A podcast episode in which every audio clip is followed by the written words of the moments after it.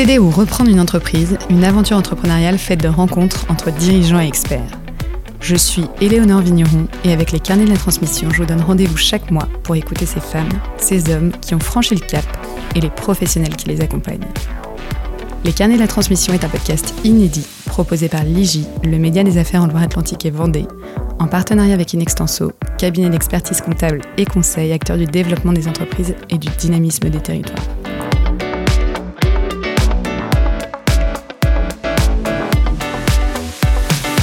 Bienvenue dans ce nouvel épisode des Carnets de la Transmission dédié à la reprise en franchise. La société Temporis est le premier réseau d'agences d'emploi en franchise créé en 2020 à Toulouse par Laurence Potier-Caudron. Le réseau compte aujourd'hui 200 agences dans toute la France, dont une centaine de franchisés. Pour en parler, nous recevons Eric André, qui a racheté la franchise nantaise Temporis et son secteur en janvier 2022, aux côtés de Damien Jussium, expert comptable et dirigeant associé dans le cabinet Nextenso. Comment s'est déroulée cette reprise? Quels défis ont été relevés par Eric et Damien Découvrez les coulisses de cette opération. Bonjour Eric, bonjour Damien. Bonjour. Eric, racontez-nous pourquoi avoir choisi de reprendre cette franchise. D'accord. C'est une belle histoire. Écoutez, euh, je suis parti moi de mon entreprise Terrena, dans laquelle j'ai directeur commercial depuis une dizaine d'années, donc en, 2021, euh, donc en, mars 2021, avec euh, une recherche donc d'entreprise à racheter accompagné par Damien d'ailleurs. Euh, qui est ici présent. Euh, donc, euh, au départ, chercher une entreprise, mais avec un fil rouge, donc euh, Temporis, puisque Temporis m'avait été présenté par deux anciens collègues qui eux-mêmes avaient déjà racheté donc euh, pour un Cholet et pour l'autre Quimper. Donc voilà, donc j'ai été les voir, j'ai vraiment apprécié, en tout cas leur enthousiasme, leur envie, qui m'ont qui, qui m'ont transcrit. et donc voilà, j'ai commencé donc comme ça donc par des, un passage dans leur entreprise. Et en même temps, j'avais quand même d'autres idées. Donc Damien m'a présenté euh, et, par d'autres intermédiaires, d'autres entreprises, mais j'ai fait le rouge à continuer. Et euh, par le biais de divers, euh, stages dans diverses donc, euh, agences temporis, dont celle de Nantes, j'ai une belle rencontre, Christophe Guillon, qui, effectivement, au bout de trois jours de stage, m'a dit, mais Eric, moi j'en ai quatre aujourd'hui, celle de Nantes, je veux bien te la céder, ça matché entre toi et moi. Et voilà. Et donc, euh, on a commencé effectivement à avancer vers une reprise. Donc, ça a duré quelques mois, pour autant accompagné encore une fois par Damien. Mais l'histoire a commencé effectivement par mon départ de Terrena et ensuite par des stages et euh, par cette belle rencontre avec Christophe Guyon. Damien, donc vous avez accompagné Eric sur ce projet. Quel a été votre rôle? Alors, quel a été notre rôle, euh, et ou plus généralement, quel est le rôle de l'expert comptable dans, dans cette opération? Notre métier, c'est d'abord d'accompagner les créateurs, les repreneurs et les entreprises dans toutes les étapes de la vie d'une entreprise ou d'un projet d'entreprise, de, reprise, de la naissance à disparition. Et il est utile de préciser, c'est ce que expliquait Eric, qu'en amont, le repreneur est allé chasser. Hein, chasser euh, pour aller trouver des cibles qui pouvaient potentiellement l'intéresser. Nous avons sélectionné et étudié ensemble quelques cibles pour jeter notre dévolu sur cette entreprise plus particulièrement. Et notre rôle dans tout ça, notre premier rôle a été d'aider le repreneur à, choisir sa cible et se concentrer sur celle-ci. Comment la choisir? Connaissant bien le repreneur, ça a été de déceler ou trouver la meilleure adéquation homme-projet, en essayant d'évaluer le potentiel futur de, de la cible. C'est une clé essentielle et c'est aussi ce qui est bien entendu regardé par les partenaires financiers. Notre second rôle a été surtout un rôle de coordinateur entre le vendeur, ses conseils le franchiseur et Eric lui-même dans sa posture d'acquéreur. Mon rôle a été également de le guider dans cette façon particulière d'entreprendre qu'est la franchise, tout en l'accompagnant dans le parcours classique d'un repreneur qu'on peut résumer en neuf étapes. Est-ce que vous pourriez nous résumer ces neuf étapes? Une première étape préalable et essentielle qui consiste à faire un état des lieux, une approche de valorisation et une possible étude de montage.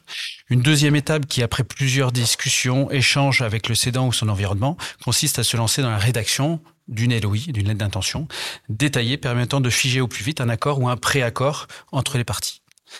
Les autres étapes qui s'ensuivent sont plutôt d'ordre juridique, social, euh, comptable. Ce sont les audits, la réalisation d'un business plan avec les démarches bancaires, la création d'une structure juridique de, de, de, reprise de type holding, le diagnostic de la protection sociale du dirigeant repreneur, prévoyance, santé et retraite, la transformation de la société en SAS, la réitération des actes, et puis forcément le calcul du prix définitif. Et alors, pouvez-vous nous expliquer ce qu'est une franchise et quelles spécificités il y a, s'il y en a, euh, lors d'une reprise de franchise? Alors une franchise, c'est quoi? Une franchise, c'est, comme je le disais, une façon particulière d'entreprendre. C'est à la fois un mode de commerce organisé et un mode de collaboration entre une entreprise propriétaire d'une marque ou d'une enseigne et des commerçants indépendants avec la fourniture d'une marque, d'un process, d'un savoir-faire, d'une assistante permanente, on va dire, moyennant rémunération. On reste entrepreneur avant tout, mais avec un cadre qui permet de nous guider ou de guider les entrepreneurs avec des outils et des méthodes. Tout cela est posé dans un document d'information pré-contractuel, le DIP. Et cela implique la signature d'un contrat de franchise. On va dire que ce sont les règles du jeu. Le franchisé doit s'approprier ces règles du jeu et, qui impliquent les droits et les devoirs pour le franchisé et le franchiseur. Dans le cadre d'une reprise d'entreprise exerçant en franchise, le franchiseur a son mot à dire et doit agréer le repreneur. De plus, et en général, il y a toute une phase de formation obligatoire permettant au futur franchisé de bien s'approprier le concept dans lequel il va entreprendre. C'est un modèle de création d'entreprise efficace et dont le business model peut être trouvé peut-être plus rapidement qu'un modèle classique. Eric, pourriez-vous nous raconter quelles ont été les conditions de reprise de cette franchise? Ça commence euh, finalement par une belle histoire, par une belle rencontre. Et, ensuite, on va rentrer dans le vif du sujet, c'est-à-dire qu'on va quand même parler un petit peu argent quand même. Alors, euh, pour le coup, euh, donc il faut déjà que le projet nous plaise. Il faut, comme dit Damien, que qu'il y ait un vrai coup de cœur entre l'homme donc qui vend, le cédant et, et l'acheteur. Et ensuite, pour le coup de la franchise, il faut aussi que que la franchise accepte que je que je reprenne reprenne l'entreprise. Pour le coup, donc il y a clairement euh, un passage obligatoire qui se trouve euh, à la franchise, avec euh, des tests, avec des rencontres avec les dirigeants de la franchise, qui vont durer en gros une deux trois jours. voilà, une rencontre complète avec les dirigeants, d'autres dirigeants, voilà. Donc il y a un parcours assez long. Le parcours en amont est pareil, on va faire cinq rencontres commerciales dans des franchises dans l'ouest de la France. Donc pareil, pour être sûr que on est apte et que ça nous plaise. Donc c'est plutôt bien fait. On a vraiment un plein accompagnement. Quand on tombe d'accord, euh, effectivement, qu'on signe le DIP, ce fameux DIP, euh, donc ce contrat, en tout cas, d'accord entre le franchisé donc et les franchiseurs. Pour le coup, là, on rentre dans une phase de formation. Donc euh, là, c'est trois semaines de formation, notamment à Toulouse. On va apprendre toutes les données euh, donc euh, de, de, de, du travail du franchisé dans l'intérim, qui est assez complexe puisque ça touche vraiment à plein de choses, aussi bien de la gestion humaine, du recrutement, de la gestion financière. Donc voilà, il y a quand même un parcours qui est assez long. Et ensuite, vous allez encore une fois repartir en stage dans une agence. Pour le coup, c'était la mienne puisque moi c'était un, c'était une reprise. Donc je suis reparti donc dans l'agence. Donc c'est quand même assez long. C'est quand même, je dirais que ça dure euh, entre le moment où vous commencez à, à négocier avec euh, le cédant, la franchise, il s'est passé entre 6 à 8 mois au, jusqu'au moment qu'on arrive dans l'entreprise. Donc c'est assez long. Et alors comment avez-vous négocié les termes de la reprise? Alors on négocie avec deux parties. La première, c'est le cédant de l'entreprise à laquelle on achète. Donc là, euh, on appuie fort avec euh, avec Damien. C'est pas quand même facile euh, pour le coup de racheter une entreprise. Donc moi, je suis un négociateur depuis 30 ans. Pour le coup, racheter une entreprise, je l'ai jamais fait. Donc, faut vraiment être épaulé par un expert comptable qui va connaître les tournants aboutissants et qui va nous accompagner sur le côté juridique et financier. Et là, euh, les audits que, que, que pratique l'expert comptable est pour moi un réel appui. Audit social, audit financier. Donc c'est avec ça, sur ça qu'on va sur, ces points-là qu'on va se baser pour négocier. Euh, après, la partie franchise qui est en ligne de compte, qui elle, de toute façon, a déjà une partie euh, qu'on doit un, un coup d'entrée. Ça, donc, pour le coup, il n'y a pas de négociation, c'est un coup d'entrée. Mais il rentre aussi en ligne de compte pour travailler sur le prix. Pour le coup, euh, ils étaient, à mon avis, quand même un petit peu, euh, un petit peu en dessous de, des conditions euh, sur lesquelles on, voulait se mettre. Mais bon, on le sait. Donc c'est assez long. Donc c'est deux parties qui, viennent nous accompagner là-dessus. Et encore une fois, il y a eu, je dirais, trois mois de négociations accompagnés par par Damien pour pouvoir avoir un accord complet entre le franchisé, le franchiseur et le cédant. C'est vraiment trois parties. C'est tripartite. Et quels sont selon vous les avantages et les inconvénients? De ce type de reprise pour le coup, une franchise, ça va. Alors moi qui venais pas du domaine de l'intérim, on va quand même acquérir un vrai savoir-faire avec eux. Je trouve c'est un vrai appui. On n'est pas tout seul sur un terrain de jeu, euh, donc ça c'est quand même pour moi un, vrai point positif. Euh, L'aide, la formation et l'accompagnement. Euh, le point, je dirais, qu'on met en retrait, bien sûr, c'est le coût, puisqu'il y a un coût de rachat qui se rajoute ou rachat de l'entreprise. Donc euh, voilà, euh, on le savait, donc on le met dans le, dans, dans, le, dans le financement. Voilà, donc je dirais, positif et négatif pour le coup. Aujourd'hui, honnêtement, quand je fais le pour et le contre, connaissant pas le métier, ça m'a donné beaucoup de, de, de, de levier. Et euh, ce que je paye, honnêtement, aujourd'hui, je le reçois convenablement de, en service. Quel type de service, par exemple? Bah, Clairement, aujourd'hui, les services informatiques, euh, services communication qui vont nous aider, services formation. Donc, c'est des choses qui, nous accompagnent tous les jours. J'ai un souci informatique, je prends le téléphone, j'appelle, on est réparé. Euh, on est aidé, on est accompagné. Communication nationale. Clairement, aujourd'hui, il y a une communication nationale qui a été faite sur le rugby. Je peux pas, moi, Eric André, enfin, en tout cas, Temporis euh, local, faire une communication nationale. Donc, on a vraiment des appuis, euh, je pense, qui sont réels. Formation juridique. Je prends le téléphone, j'appelle aujourd'hui juridique quand j'ai un souci sur un contrat de travail, j'ai un souci avec un salarié, souci avec euh, un de mes collaborateurs, j'appelle. C'est vraiment pour moi un réel appui. Alors on va parler transition et intégration. Comment avez-vous géré cette transition pour vous intégrer au mieux dans cette franchise? Je dirais que j'ai quitté mon entreprise au mois de mars 2021 et je suis entré dans l'entreprise en janvier 2022. Donc ça s'est fait assez rapidement quand même quand on prend le temps, parce qu'une reprise c'est souvent entre 12 et 18 mois.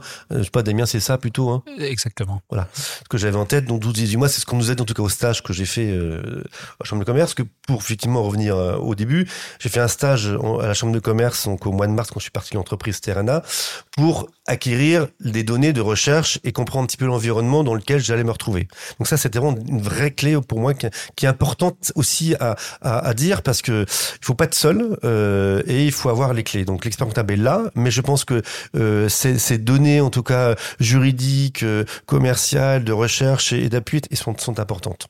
Voilà. Et, donc ça s'est fait plutôt bien parce que une fois que j'ai décidé, je dirais au mois de juillet, de partir acheter cette franchise, je me suis complètement dedans à 100%. Et là, entre la formation, l'appui de, de Damien, euh, c'était rapide. Et puis, vous voyez, dès, septembre-octobre, alors que j'avais pas encore racheté, je commençais déjà à travailler, à aller chercher des clients. Donc, je me suis mis tout de suite, tout de suite, rapidement, investi dans l'entreprise. Donc, quand je suis arrivé en janvier, honnêtement, j'avais déjà deux, trois mois de travail en amont et j'étais vraiment dedans, quoi. Donc, j'ai pas eu, j'ai pas eu, je dirais, de temps mort et euh, j'avais une bonne équipe qui était présente aussi. J'ai racheté avec l'équipe. On a racheté avec une équipe euh, qui avait du métier et donc j'ai pu m'investir très rapidement dans le commercial et, développer rapidement le côté commerce et donc chercher des nouveaux clients. Donc j'ai fini la première année à plus 25 au niveau chiffre d'affaires. Donc je dirais que voilà, j'ai pu, grâce à mes équipes, euh, aller chercher des nouveaux clients. Et comment est-ce que vous avez réussi à innover, à apporter votre propre vision tout en respectant les normes de la franchise? Alors, on est plutôt, euh, je dirais, il y a des normes, mais on est plutôt libre, euh, et ça c'est bien aussi. Sur la partie commerciale qui, qui est la mienne, qui est, qui est, où je me sens bien, j'avoue que j'ai pu rapidement euh, mettre en place et mettre en œuvre ma, ma, stratégie de développement.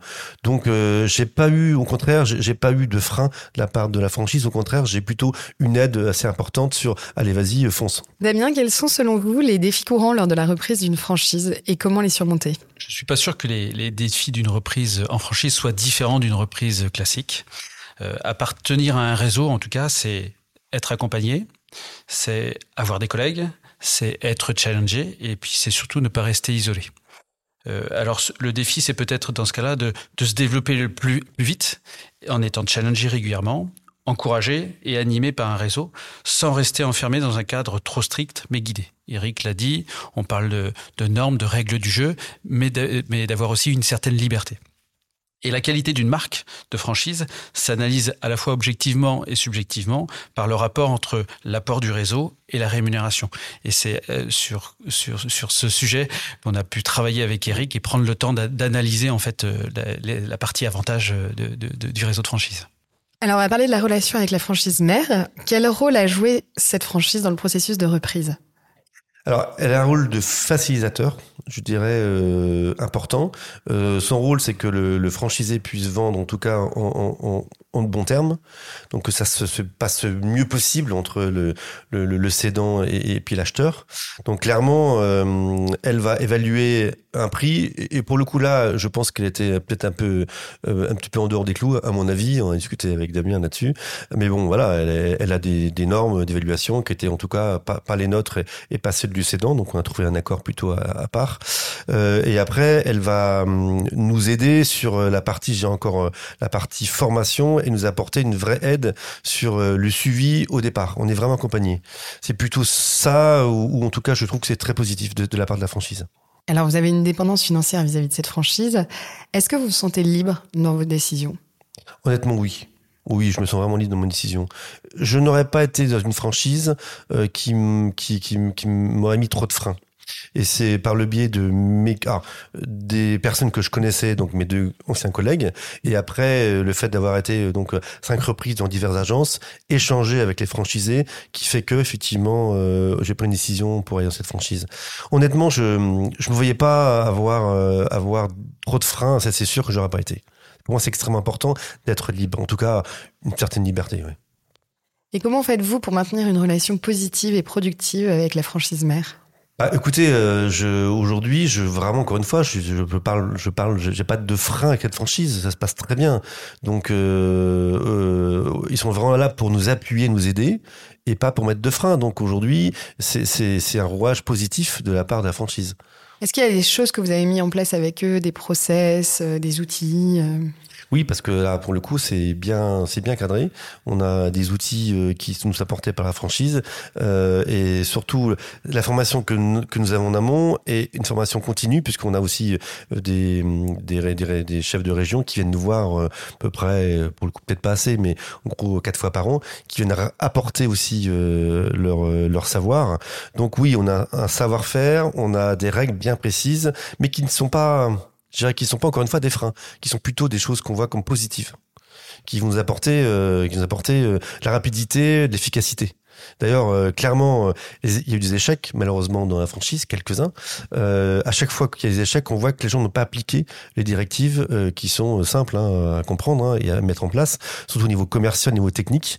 Donc voilà, c'est plutôt, encore une fois, une aide à aller vite, à aller fort, que qu'autre chose. Et en conclusion, quels enseignements tirez-vous de cette expérience que vous souhaitez partager aujourd'hui aux futurs repreneurs de franchise? Bah, Pour moi, la, franchise, c'est vraiment euh, un appui sur un savoir-faire qu'on n'a pas toujours au départ. Euh, c'est un partage de d'expérience et, et, de savoir-faire avec différentes différents collègues aussi de franchisés.